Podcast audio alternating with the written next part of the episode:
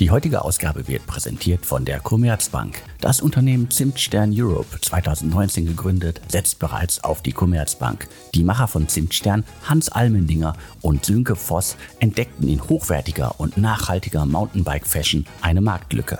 Zur Realisierung ihres Konzeptes kauften sie die existierende Marke Zimtstern, die ihre Wurzeln im Snowboarding hatte, und bauten darauf das Angebot für Mountainbike-Bekleidung aus. Hohe Fremdinvestitionen waren für das Startup nicht erforderlich, aber sie brauchten eine Kreditlinie für den Betrieb des Geschäftes. Das Konzept ging auf. Nach drei Jahren konnte das junge Unternehmen fast eine Punktlandung bei den geplanten Umsatzzielen erreichen. Neben Mut, einem guten Businessplan und einem strengen Kostenmanagement braucht man als Startup dafür eine Bank an der Seite, die das mitgeht. Die Commerzbank ist diesen Weg mit den Gründern gegangen. Mit ihrer Gründerberatung und weiteren speziellen Angeboten bietet die Commerzbank insbesondere Startups relevante Finanzdienstleistungen an. Wollt ihr mehr über Zimtstern und weitere spannende Unternehmen wissen, dann schaut rein unter www.commerzbank.de/kundengeschichten.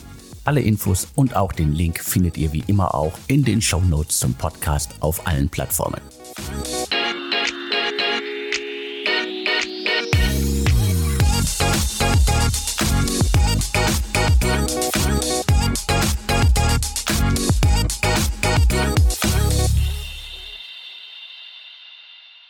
Hallo, herzlich willkommen zum Podcast von deutschestartups.de. Mein Name ist Alexander Hüsing. Ich bin Gründer und Chefredakteur von deutschestartups.de. Heute habe ich Josef Vollmeier hier als Gast im Interview-Podcast. Josef hat 2018 Limehome gegründet, ein Startup aus München. Und das ganz platt äh, gesagt kümmert sich um Apartments zur Lang- und äh, Kurzzeitmiete. Aber da steckt noch viel mehr Technik dahinter. Aber erstmal Hallo, Josef. Hallo Alexander, freut mich sehr hier zu sein. Vielleicht holst du uns zum Start nochmal ab. Also was ist Limehome und äh, wo steht ihr gerade? Genau, also wir sind äh, der führende europäische technologiebasierte Betreiber von Service Apartments. Das heißt im Wesentlichen, dass unsere Gäste uns wie ein Hotel buchen.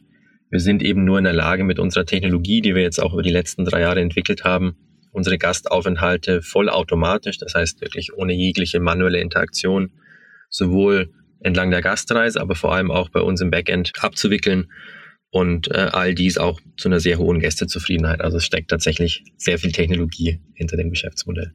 Wo kommen denn diese Apartments her? Also mietet ihr die selber an? Kommen die von anderen?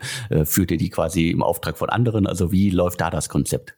Genau, wir sind auf der Seite tatsächlich sehr ähnlich zu einem klassischen Hotelbetreiber auch. Wir sprechen mit Eigentümern und sagen wir, mieten die Objekte dann entweder langfristig an es gibt aber auch äh, Modelle, dass wir quasi nur unsere Technologie jetzt auf das Objekt bringen. Das heißt, wir sind dann nicht Mieter, sondern sind tatsächlich nur Betreiber mit der Technologie, aber im Wesentlichen, wie gesagt, sehr ähnlich zu einem klassischen Hotelkonzept an der Stelle. Das heißt, euer Modell äh, ist dann quasi eine, eine Mischform aus äh, B2C, also Hotels zu vermieten, aber auch quasi Technologiedienstleister. Ja, genau. Es sind tatsächlich drei Elemente, würde ich sagen. Das eine ist die B2B-Seite des Spiels. Das heißt, wir sind natürlich angewiesen auf Supply. Das sind am Ende die Immobilien, die wir entweder anmieten oder betreiben. Die B2C-Seite ist dann für uns quasi die Nachfrageperspektive, wo wir unseren eigenen ja, Buchungskanal auch betreiben über die Webseite, aber uns auch an die klassischen äh, Online-Travel-Agencies wie Booking.com äh, andocken. Und dann gibt's am Ende, glaube ich, die, die Magie, die bei uns äh, auf der Betriebsseite passiert, wo wir eben in der Lage sind, diese Buchungen komplett automatisch abzuwickeln und das ist tatsächlich komplett unterschiedlich als das typische Hotel. Da gibt es eine ganze Mannschaft, einen ganzen Trupp vor Ort, der sich mit sehr vielen iterativen Prozessen beschäftigt. Und bei uns ist das, äh, wie gesagt, über unser Betriebssystem dort komplett automatisiert. Und wie seid ihr da jetzt aufgestellt? Also wo überall kann man euch derzeit buchen? Uns kann man aktuell in ja, circa 75 Städten buchen. Das reicht dann von Berlin bis Aalen oder Rottenburg. Das heißt, ähm, wir sind sehr breit aufgestellt, was die Städteauswahl angeht und natürlich auch nicht mehr nur in Deutschland aktiv. Wir sind auch in 2020 in Spanien gestartet, äh, haben da eine eigene Gesellschaft jetzt mit fünf Standorten. Das ist äh, zum Beispiel in Madrid, das ist in Sevilla, das ist in Malaga und sind auch in Österreich und seit letztem Jahr jetzt in Benelux aktiv. Hotel und quasi das ganze Thema Corona in den letzten zwei Jahren. Das hört sich jetzt nicht irgendwie nach einem perfekten äh, äh Match an. Also wie waren denn die vergangenen äh, jetzt zwei Jahre für euch? Also war es eine Katastrophe oder wie konntet ihr euch da aufstellen? Ja, also Spaß hat es tatsächlich äh, an vielen Stellen nicht unbedingt gemacht. Das war natürlich sehr viel Unsicherheit und ähm, man musste tatsächlich sehr viel ähm, ja, zusätzlichen Aufwand schlucken. Es, es gab viel Regulatorik. Jetzt für unser Geschäft selbst hat es tatsächlich, und wir waren zu Beginn auch selbst überrascht, gar keine so extremen Auswirkungen. Das lag zum einen daran, ähm, dass wir ein Produkt haben. Ähm, wir haben voll ausgestattete Apartments, das natürlich der Zeit sehr entgegenkam. Also die Gäste konnten sich selbst versorgen. Ähm, es gab ein bisschen mehr Platz. Die Leute konnten dort arbeiten. Das hat uns natürlich zu einem gewissen Teil in die Karten gespielt. Wir haben eine komplett kontaktlose Journey. Ähm, das heißt, wir hatten auch wenige Gesundheitsbedenken an der Stelle und äh, waren natürlich auch in der Lage, sehr sehr schnell zu agieren und viele Hotels waren einfach gar nicht in der Lage zu betreiben. Das heißt, ähm, geschäftsseitig lief es sehr gut. Wir sind auch letztes Jahr mit, mit Auslastungszahlen von, von deutlich über 80 Prozent gefahren und sind zum Beispiel dieses Jahr bei über 90 Prozent. Das heißt, wir waren teilweise fast sechsmal besser ausgelastet als das klassische Hotel.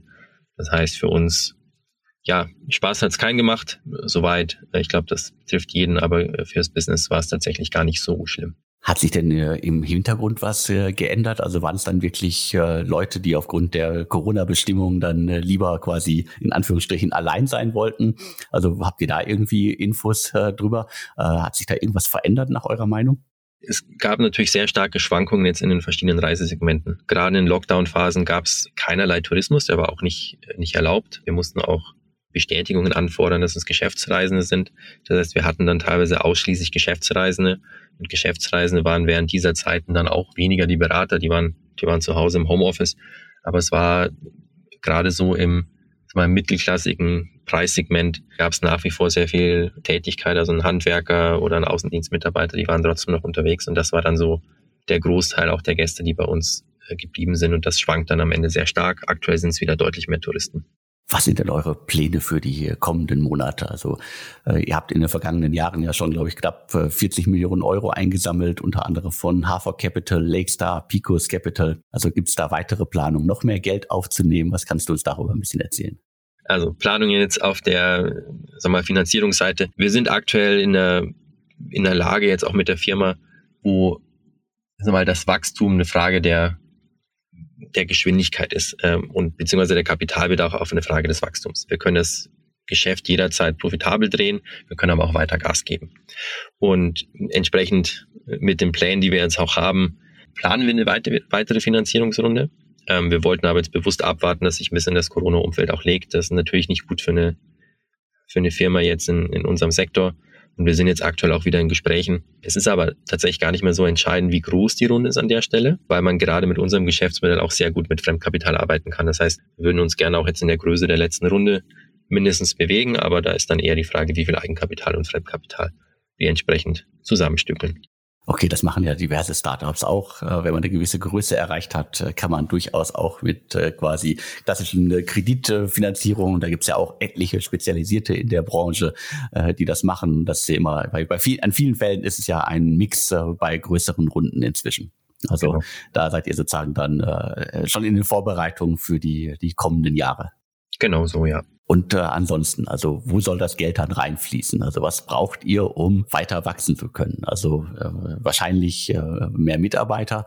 Äh, und wie sieht's äh, aus sozusagen auf der Expansionsliste? Also was ist da geplant neben den bestehenden Märkten und Städten? immer viel.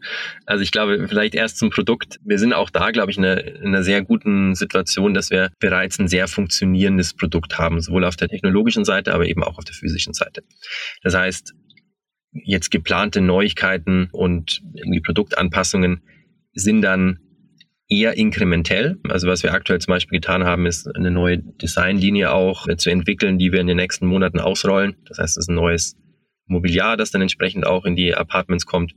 Das ist ein klein wenig teurer und hochwertiger. Es kostet ein bisschen Geld. Wir werden das eben in ausgewählten Standorten, wie zum Beispiel Amsterdam, das wir jetzt neulich auch unter Vertrag genommen haben, dann, dann platzieren. Andere Themen jetzt auf der Technologieseite sind, dass wir neben unserer bisherigen webbasierten Lösung für unsere Gäste auch eine Native-App ausrollen. Ähm, das gibt uns zusätzliche Möglichkeiten in der Gastreise. Man kann zum Beispiel den Zugang nochmal einfacher machen, dass man tatsächlich nur das Handy hinhält. Man hat weitere Möglichkeiten, den Gast gerade rundum äh, mit Loyalty-Lösungen dann auch weiter zu bespielen.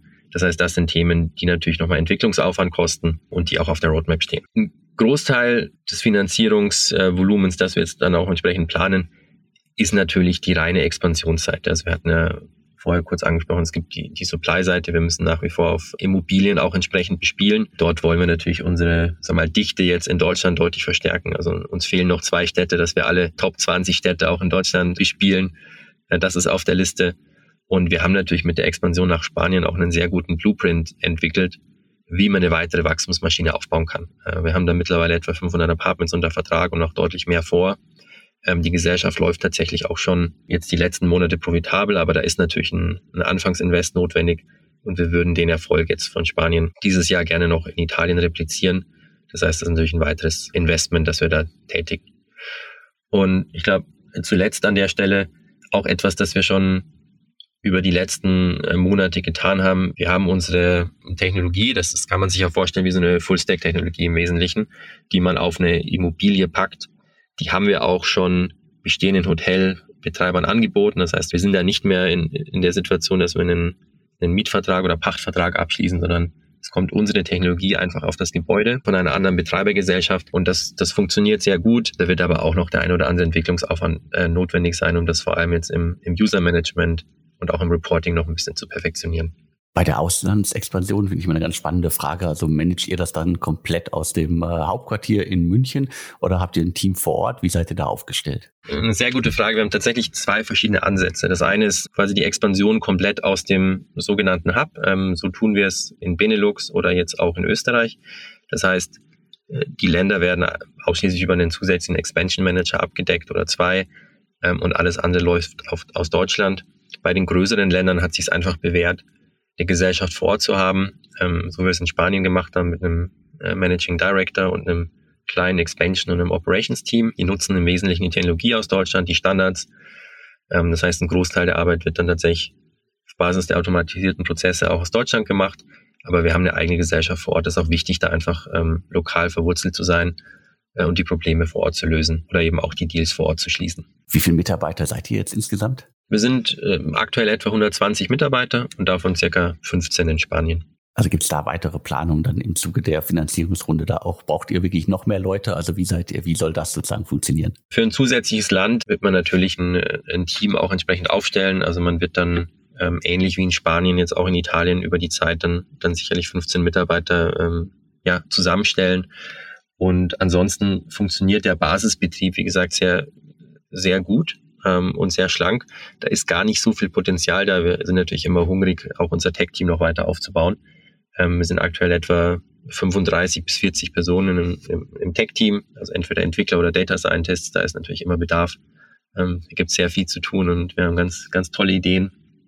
Ähm, da wird mit Sicherheit noch etwas passieren über die nächsten Monate. Wie stellt sich da für euch derzeit so der, der Arbeitsmarkt dar? Also wie schwierig ist es geworden, halt äh, gute Leute zu finden? Tatsächlich gar nicht so einfach zu, zu beantworten, weil ich glaube, das Schwierigste ist tatsächlich, dass man sich ähm, auf dem Arbeitsmarkt für äh, Tech-Talent äh, einen Namen macht. Ähm, und wir haben mittlerweile einfach ein, ein sehr gutes Team dort, ähm, die auch äh, für junge Kollegen äh, Rollenmodelle darstellen. Und deswegen ist es, sagen wir, im Recruiting von, von Entwicklern für uns fast einfacher geworden. Wir haben auch die Prozesse entsprechend glatt gezogen. Es gibt ja auch, auch Anbieter mittlerweile, wie man ähm, über Ländergrenzen hinweg ein bisschen besser äh, hiren kann. Und wir haben zusätzlich die Möglichkeit, eben auch aus, äh, aus Spanien zu arbeiten. Das heißt, für uns ist es tatsächlich eher einfach geworden, äh, Talent äh, zu hiren, aber natürlich ist der Markt extrem schwer und teuer und gute Entwickler sind einfach überall gefragt. Anderes Thema nochmal zurück zu eurer Branche, die Hotelbranche. Also ich glaube, jeder, der draußen, der, der gerade zuhört, äh, war bestimmt schon mal in einem Hotel. Also das ist ja nicht unbedingt sozusagen die, die, die fortschrittlichste Branche. Man hat teilweise das Gefühl, es ist schon irgendwie äh, State of the Art, wenn man äh, online äh, ein Zimmer buchen kann äh, für die Nacht. Der Rest findet halt äh, immer noch vor Ort halt zu Großteil statt, wenn man nicht gerade irgendwie äh, Dauergast äh, in einer bestimmten Kette ist und so weiter. Also wie werdet ihr denn oder wie wurdet ihr anfangs äh, zumindest auch äh, in dieser ja teilweise doch äh, sehr etablierten äh, und äh, ja äh, quasi analogen Welt wahrgenommen? Also wie hat man euch auf euch geguckt von oben herab oder wie wurdet ihr wahrgenommen? Ich glaube, wir sind sehr lange komplett unterm Radar auch geschwommen. Der, der Markt ist einfach unfassbar riesig. Also es sind in Deutschland sind sie allein 35 bis 40 Milliarden Umsatz im Jahr. Ähm, jetzt für die kurzfristige Beherbergung. Und der größte Spieler hat zwei Prozent Marktanteil. Das heißt, ähm, jetzt mit unserer Größe die ersten Wochen oder Monate, teilweise sogar Jahre, ähm, wurden wir gar nicht wahrgenommen. Und dann war es tatsächlich so ein bisschen ähm, so ein gewisses Belächeln, die sollen das mal versuchen, ähm, das ist viel zu riskant, das funktioniert nicht. Es gab da mit Sicherheit Vorbehalte. Ähm, und viele haben auch in einer Art reagiert, dass sie gesagt haben, wir machen das ja auch. Ja? Wir haben ja auch Technologielösungen. Und ich glaube, da ist tatsächlich so ein bisschen der, ähm, aus meiner Sicht, der, der Gedankensprung notwendig. Wenn man sich so ein klassisches Hotel anguckt, ähm, das ist einfach darauf ausgelegt, dass der Betrieb rund um das Personal funktioniert. Da gibt's teilweise sogar Mitarbeiter im HR, die sich wirklich um die Mitarbeiter kümmern für ein Hotel. Und wenn jetzt ein Hotel einen einzelnen Prozess digitalisiert, das kann eine Check-in-Lösung sein vor Anreise, das kann auch irgendwie Buchungssystem sein, das kann auch ein Chatbot sein, ähm, dann funktioniert der zwar, nutzt am Ende aber kaum jemand, weil es gibt halt einen etablierten Betrieb, der um das Personal aufgebaut ist. Ähm, und es ist nur eine Zusatzlösung, die meistens Kosten verursacht. Das heißt, es gibt da viel Technologie, es gibt auch sehr viele Anbieter, die ähm, im Markt aktiv sind und Technologie für Hotels anbieten. Es ist am Ende eine Insellösung. Und wenn man jetzt in so einer Industrie ein wirklich digitales Konzept umsetzen will, dann geht das aus meiner Sicht nur sehr radikal. Ähm, ich will vielleicht an der Stelle mal kurz einen Vergleich zu, wir, wir Deutsche mögen ja Vergleiche mit mit der Automobilindustrie. Wenn man jetzt ein Elektroauto bauen will, dann, dann kann man ja auch nicht einfach einen Motor austauschen. Das fängt halt bei der Karosserie an und das ist in dem Markt eben ähnlich. Das Gebäude sieht schon anders aus. Wir brauchen nicht diese riesen Gemeindeflächen, Gemeinschaftsflächen. Wir brauchen keine Flächen für Mitarbeiter. Das ist auch das Zugangssystem ist ein anderes. Wir, wir haben halt von vornherein eine digitale Infrastruktur etabliert äh, in dem Gebäude, damit das eben so abzubilden ist. Das heißt, am Ende, ich glaube, es ist vielen einfach von außen gar nicht klar, was im Hintergrund an Technologie abgewickelt wird äh, und auch was da passiert. Und deswegen ist auch eine externe Beurteilung an der Stelle gar, gar nicht so einfach für die klassische Hotelindustrie. Und man muss, äh, du hattest es angesprochen, auch, auch glaube ich, konstatieren, die Hotelindustrie hat extrem lange Zyklen. Da werden eben Verträge über 20, 25 äh, Jahre abgeschlossen teilweise. Und dann steht das einfach mal da und das wird dann entsprechend weiter betrieben.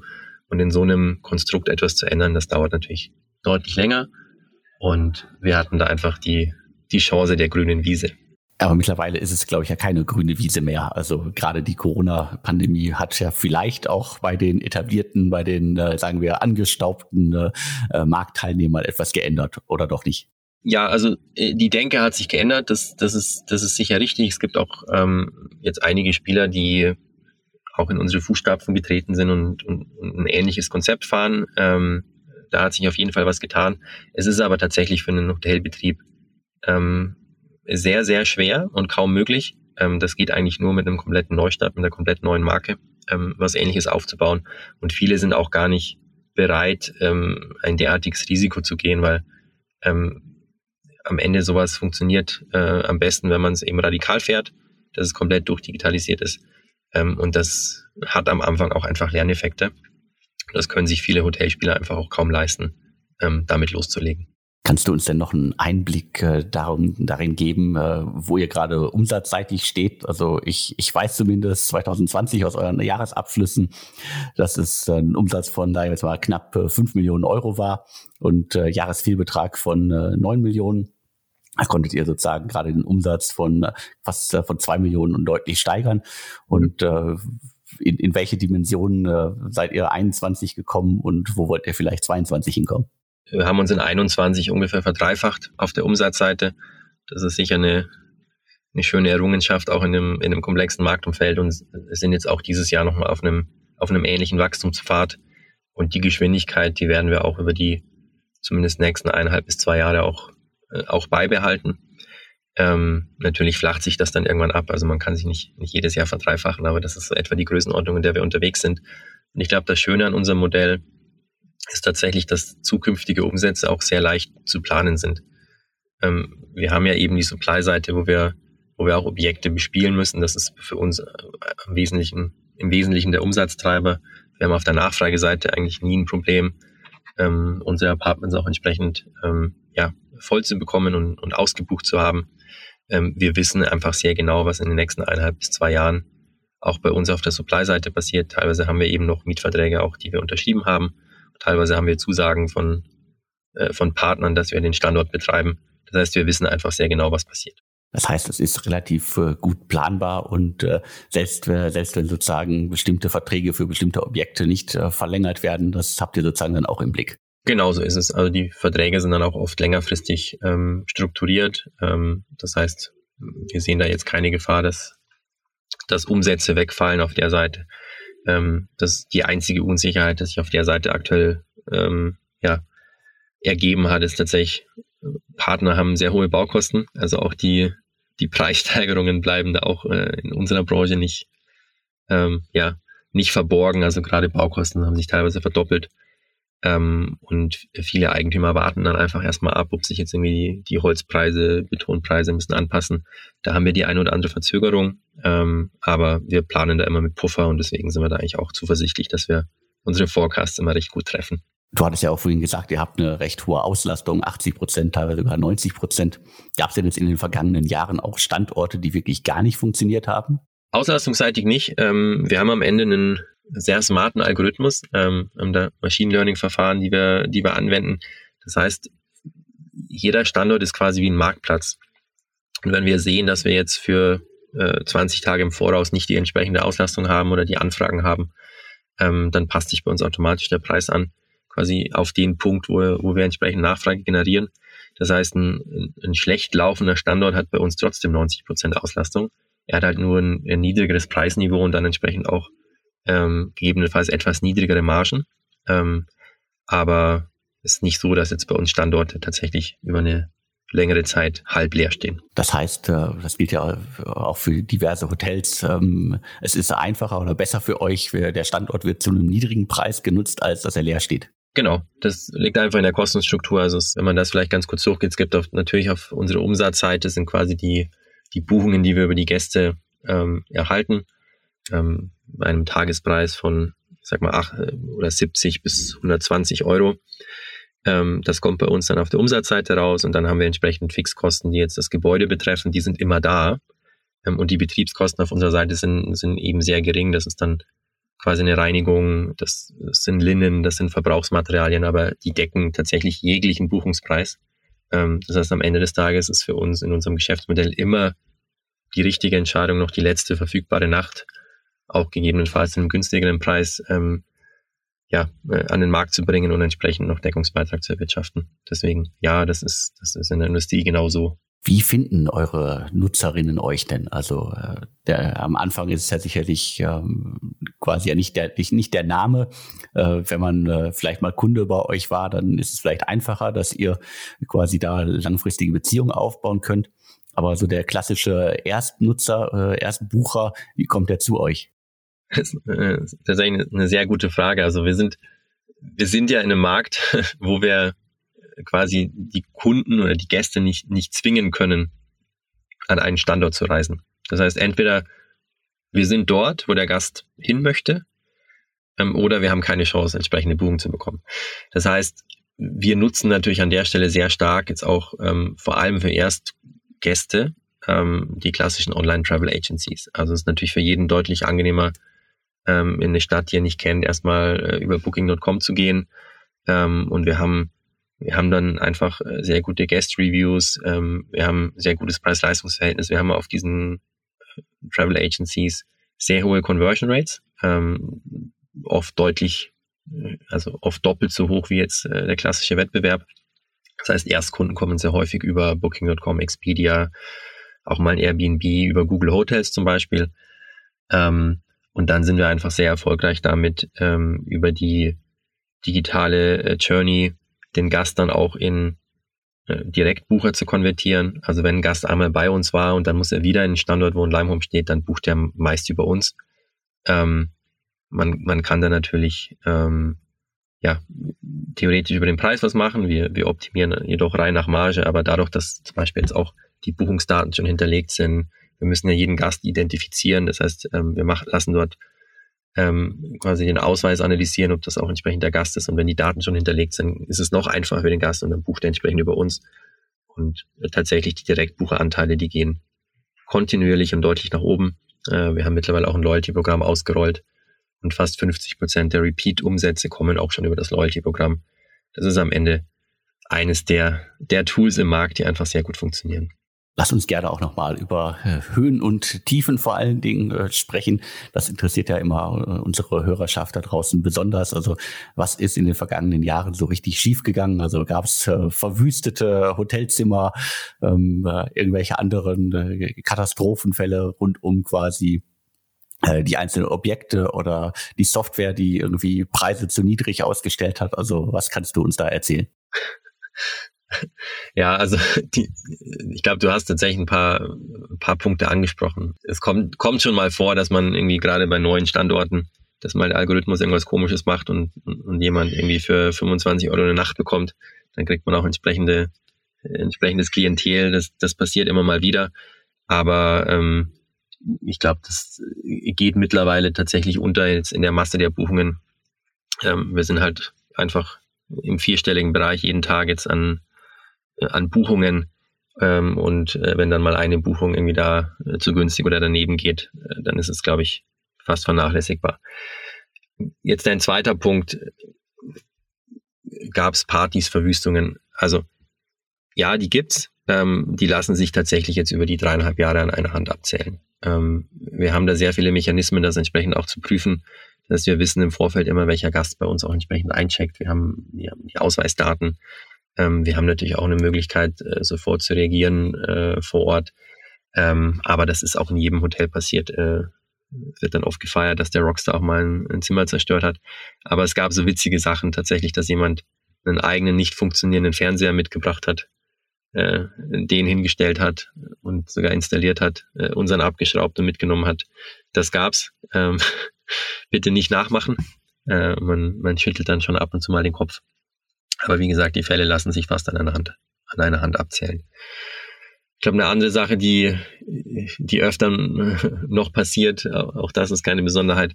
Wir haben natürlich auch alle, die, alle unsere Standorte, das sind immer sehr hohe Brandschutzauflagen. Das ist tatsächlich eine der komplexesten Themen, sind immer äh, an Brandmeldeanlagen angemeldet. Ähm, das heißt, wenn jetzt jemand mal wieder den Herd zu lang anlässt ähm, und den Milchreis äh, verkocht, dann kann es tatsächlich mal passieren, dass äh, Feueralarm angeht.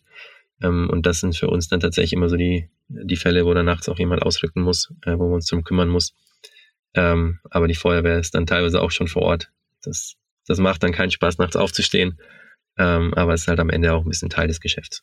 Klar, auch solche Sachen gehören zum Geschäft. Also da äh, kann, glaube ich, jeder, der äh, vermietet, äh, glaube ich, lange, äh, lange drüber sprechen, äh, gefühlt Bücher füllen. Anderes Thema, was ich auch ganz äh, spannend finde, in Anführungsstrichen, ist, äh, du hast ähm, Leimhum ja vor etlichen Jahren mit äh, deinem Mitgründer Lars äh, gegründet. Mhm. Äh, Lars ist aber jetzt schon einige Zeit nicht mehr an Bord. Wie hat sich äh, das so herauskristallisiert? Also das ist ja auch, äh, glaube ich, für viele draußen spannend. Man gründet zu zweit und äh, in dem Fall plötzlich ist man nur noch alleine da. Also wie hat sich das ergeben und was hat sich dadurch geändert? Ja, also ich zum Glück bin ich ja nicht alleine. Ähm, und ähm, um, um deinen Satz aufzugreifen, Lars ist tatsächlich noch an Bord. Ähm, also Lars ist ähm, sitzt bei uns auch noch im Board und wir haben auch noch einen regelmäßigen Austausch. Ähm, natürlich ist die Erfahrung auch auch sehr wertvoll an der Stelle. Ähm, ja, am Ende, ähm, Lars kommt ja auch sehr stark aus der äh, sag mal, Wirtschaft, Informatik ähm, Schiene und ähm, hatte auch wie Appetit auf ein anderes Geschäftsmodell und hat, hat dort äh, jetzt mit Central einen sehr spannenden Arbeitgeber gefunden und ähm, haben uns dann am Ende entschieden, dass das auch ein guter Zeitpunkt war. Und ähm, ja, alleine bin ich, wie gesagt, sowohl jetzt in der Firma nicht und äh, zweitens auch als Managing Director nicht mehr. Ähm, wir haben mit Cesar Di Sousa Freitas ähm, eben einen, einen Co-MD auch in der Firma, ähm, der sich da sehr nahtlos eingefügt hat. Der war zuvor schon unser CFO. Das heißt, wir teilen uns nach wie vor die wichtigen Entscheidungen auch auf. Ähm, das ist für mich auch wichtig. Ich glaube, ähm, es hilft jedem, wenn man dort einen Sparringspartner hat, wie, wie vorher mit Lars und jetzt mit Cesar, dass man ähm, ja, wichtige Themen diskutieren kann und ähm, das funktioniert sehr gut zuvor, aber eben auch jetzt im, im aktuellen Umfeld. Ich frage halt nur, weil es da durchaus auch mal äh, von außen kritisch gesehen wird, wenn äh, ein, ein, Gründer geht. Auch Investoren gucken da ja häufig drauf. Aber es ist dann sicherlich auch ein Punkt, den man auch äh, wahrscheinlich immer wieder erklären muss, auch wenn alles sozusagen im Guten sich getrennt hat. Ja, die Prozesse sind, also tatsächlich das Nervigste daran sind die Prozesse. Ne? Man hat halt immer ein Vertragswerk, ähm, muss dann mit, mit sehr vielen Leuten sich, sich entsprechend abstimmen. Es ist, äh, ist gar nicht so einfach, äh, hatte ich auch unterschätzt. Ähm, als, als Gründer und Geschäftsführer hat man natürlich äh, sehr, sehr viele Pflichten auch, die man, die man zu erfüllen hat. Aber es gibt da immer eine Lösung und wir haben das auch gemeinschaftlich dann auch mit unseren, mit unseren Investoren besprochen und sind halt zu einer guten Lösung gekommen. Und du hast es gesagt, äh, du hast dann quasi das, das Management äh, von Limehome äh, wurde erweitert. Du hast einen neuen anderen Sparingspartner, der vorher auch schon im Unternehmen war. Das heißt, die lebt auch die Startup-Kultur, dass der Weg nach oben offen ist. Ja, das ist, das ist auf jeden Fall so. Ähm, das ist, glaube ich, das Schöne an, an Wachstumsunternehmen. Ne? Also je, je mehr Wachstum, je mehr dazukommt, desto mehr Optionen hat man natürlich an der, an der Stelle. Ähm, muss aber jetzt dazu sagen, irgendwie Cäsar jetzt als, als Mitgeschäftsführer ist, ist, ist glaube ich, vom Profil her äh, mindestens ebenbürtig. Ähm, das heißt, dann profitiere ich wahrscheinlich fast mehr. Und ähm, es, es war tatsächlich auch damals schon ein bisschen in den Gesprächen, dass man das vielleicht äh, aufteilt und das zu dritt macht. Ähm, aber klar, jetzt für, gerade für Mitarbeiter, die aus der, aus der Uni kommen äh, oder vielleicht auch in ihrem zweiten Job sind, ähm, die Wege dort in viel Verantwortung, ähm, vor allem auch Personalverantwortung, sind natürlich in einem Startup, das noch sehr, sehr schnell wächst, ähm, viel kürzer und äh, man hat viel mehr, viel mehr Möglichkeiten in kurzer Zeit viel mitzunehmen. Also, dass ein, ein Mitgründer geht, ist, äh, ist die eine Möglichkeit, äh, die ein Startup nur so ein bisschen durcheinander bringen kann, ja auch auf Vertragsebene, wie du gerade ja auch gesagt hast. Das andere sind natürlich auch äh, Mitarbeiter, ähm, Mitarbeiterinnen. Also wie, wie hat sich das da bei euch ergeben? Also gab es da schon mal, ähm, ja, ich glaube, der eine oder andere Gründer, die eine oder andere Gründerin erzählt äh, ab und an mal, wie schwierig es war, falls man wirklich mal sich von jemandem trennen musste falls mal jemand gehen musste oder falls jemand sich äh, andersweitig äh, weiterentwickeln wollte, andere Stadt, äh, anderes Land und so weiter. Was sind da so deine Erfahrungen? Gab es da schon für dich äh, äh, harte Einschnitte? ja, ich glaube, äh, beim ersten Mal tut's immer, äh, immer noch am meisten weh, würde ich mal sagen. Man lernt da auch mit der Zeit irgendwie pragmatisch zu werden. Also es muss da einfach realistisch sein. Ein, ein Mitarbeiter ähm, Gerade die Jungen, die sind ambitioniert. Ich glaube, eine typische Verweildauer ist halt irgendwie bei zweieinhalb Jahren. Das heißt, es ist nichts, nichts Besonderes, wenn jetzt Mitarbeiter sich, sich umorientieren, woanders hingehen. Ähm, die Welt ist halt extrem flexibel und mobil geworden. Ähm, das heißt, natürlich haben auch wir ähm, jetzt einen gewissen Churn im Unternehmen. Ähm, ich glaube, jetzt gegeben der, der Corona-Situation auch, ähm, die wir hatten über die letzten zweieinhalb Jahre, wir haben eigentlich alle äh, Top-Talente auch bei uns halten können. Ähm, aber es, man nimmt es am Anfang tatsächlich sehr persönlich. Und dann gibt es natürlich auch schöne Fälle, wie jetzt zum Beispiel Benedikt Eicher, der dann Flex Carbo gründen konnte, wo wir natürlich sehr gerne mit unterstützen. Das ist natürlich schmerzhaft, das ist einfach äh, das ist eine, äh, eine komplette Maschine. Ähm, aber wenn er da so eine Möglichkeit hat, freuen wir uns natürlich. Und solche Fälle gibt es einfach äh, immer wieder. Und das, glaube ich, tut einem auch gut. Ähm, ein, gewissen, ein gewisser frischer Wind. Ähm, hilft der Organisation und wir haben uns da jetzt auch ähm, zum Beispiel auf der Ops-Seite ähm, und auf der Guest Relations-Seite haben wir uns sehr erfahrene Leute reinholen können, ähm, nachdem zuvor Mitarbeiter gegangen sind. Ähm, das, das kann auch mal gut sein für die, für die, für die Organisation ja, eine, eine Binsenweisheit. Also Startup ist halt auch äh, immer Wandel, permanenter Wandel. Das heißt, dann an vielen Stellen ändert sich viel. Und äh, manchmal sind ja auch in bestimmten Branchen erfahrene Leute, also Menschen, die vielleicht schon ein paar Jahre im Job sind, halt äh, auch sehr wichtig. Also ist das eine Erfahrung, die ihr auch gemacht habt, gerade in so einer äh, ja alteingesessenen Branche? Auf den letzten Satz nochmal reagierend. Wir haben vermutlich fünf bis zehn Prozent der Leute bei uns, die tatsächlich klassische Hotel ähm, jetzt Mitarbeiter auch sein könnten oder wären. Ähm, und 90 Prozent sind tatsächlich komplett, komplett andere Mitarbeiter. Das heißt, wir fischen da in anderen Pools, aber es, es ist ansonsten genauso, wie du sagst. Ähm, kann man, glaube ich, nicht genug betonen, dass richtig gute Mitarbeiter, die entweder extrem smart sind und Sachen sich schnell anlernen können oder vor allem auch schon relevante Erfahrung mitbringen, das ist ein Riesenasset für die Firma und ich glaube, man kann nicht früh genug overhiren, also Leute auch zu nehmen, die vielleicht für die Firma in zwei Jahren dann erst auf dem Papier geeignet werden. Das heißt, Erfahrung und Kompetenz, Talent sich reinzuholen, da kann man eigentlich nicht zu viel investieren. Ja, dann schon mal vielen Dank für die, den ausführlichen Einblick in die Geschichte und die Hintergründe zu Limehome. Ich bin damit jetzt erstmal durch mit meinen Fragen und äh, an alle da draußen vielen Dank fürs Zuhören und jetzt bleibt mir nur noch zu sagen und tschüss. Und tschüss. Bye.